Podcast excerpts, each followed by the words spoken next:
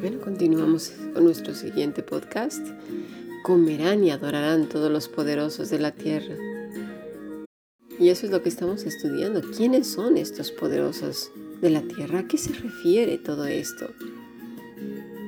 Bueno, ya lo estamos viendo, ¿no? El Señor llama, llama a su presencia a todos, a todos, no a unos cuantos, no este sí, este no. ¿Y por qué ese sí y este no? Hay veces que creemos que sabemos quiénes sí y quiénes no. Esa es una arrogancia muy grande de parte nuestra. ¿Quién puede conocer el corazón y el pensamiento del Señor? Tenemos la escritura y ella nos dice que el Señor llama a todos. Pero también es verdad que el hombre ya ha decidido qué es lo que quiere hacer con su vida. Si desea permanecer en su condición, porque a lo mejor hay quienes dicen, mira, yo estoy tan feliz así, no siento necesidad del Señor. Yo, pues mira, mi vida es tranquila, yo eh, pues tengo de todo, yo, yo soy feliz.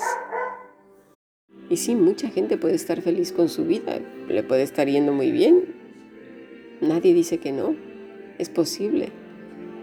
Pero resulta que Cristo no está ofreciendo una vida mejor en la tierra, con más comodidades.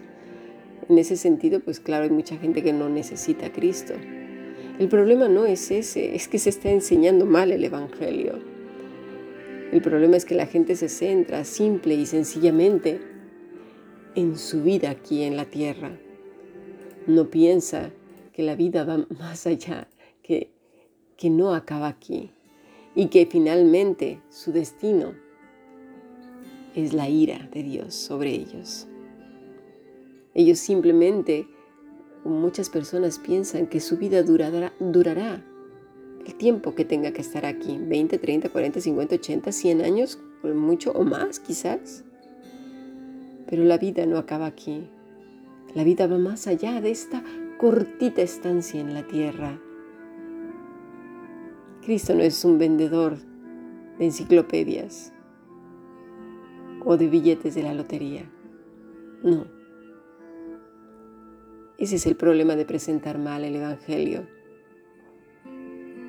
Pablo se refiere a estas personas que están sin fuerzas, que el orgullo se acabó, que ven más allá de esta vida temporal, que la soberbia del fariseo no existe, ni ninguna cosa a la que apoyarse, que saben que todo aquí en esta tierra no es solamente la vida del hombre.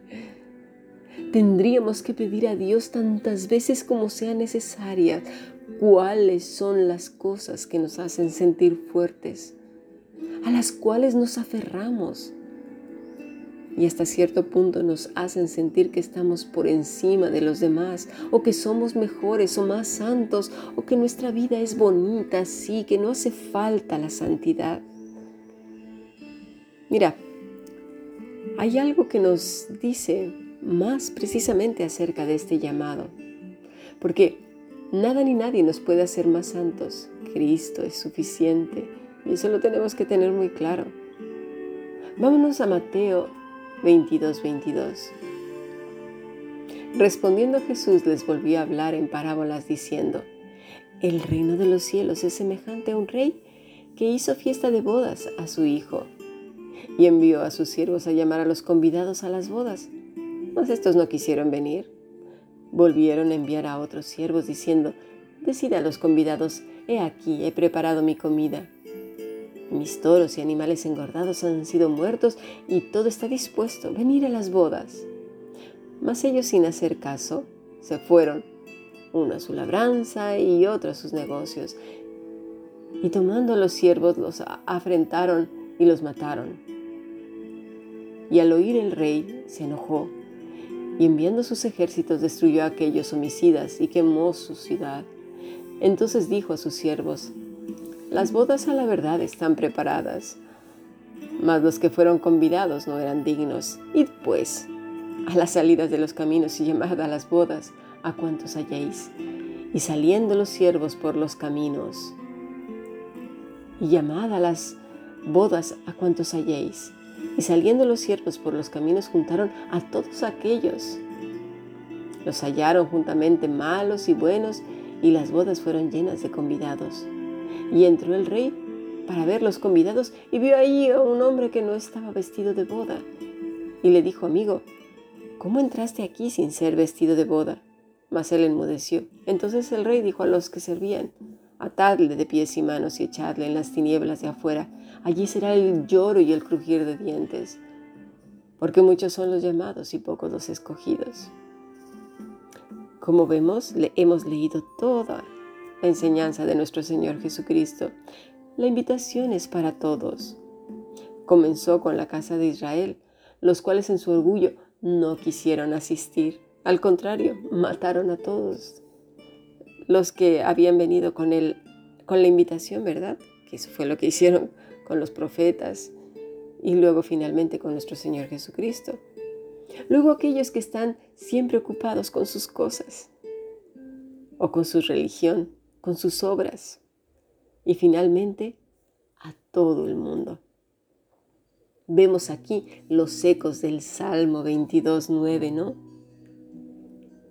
De Isaías, de los Evangelios.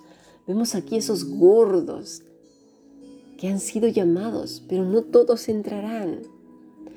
Dice, a los suyos vino, mas los suyos no le recibieron. Pero también dice que vino a salvar al mundo y todo aquel que en él cree tiene vida eterna. Pero aquí vemos a, uno, al, último que entró. ¿Lo vieron? Al que tuvo en menos el Evangelio. No llegó vestido de boda. Aquí hay un colado que se creyó listo, que simplemente lo hacía por cumplir. Una asignatura más, sin santidad, sin compromiso, sin renuncia. Son esos que están cómodos con su vida, lo que hacen. ¿Y qué pasó? fue echado fuera. Es lo mismo que dice el Señor en la parábola de la cizaña y el trigo, de las ovejas y los cabritos. ¿Lo vemos? Este pasaje es todo en su contexto, no hay que tomar un trocito nada más. Todos fueron llamados, pero cada quien eligió lo que más le gustaba, lo que más quería, a dónde se te sentía atraído, dónde estaba su corazón, unos en su religión, otros en sus obras, y otro eligió tener en menos la obra redentora de Cristo.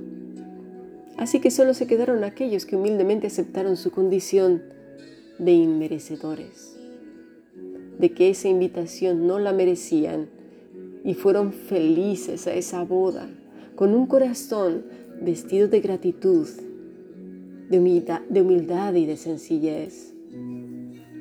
No dejemos de pedirle al Señor, examíname, oh Dios, y conoce mi corazón.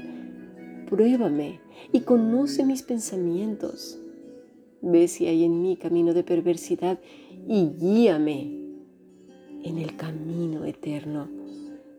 Jesús es nuestro camino. Jesús es nuestra vida.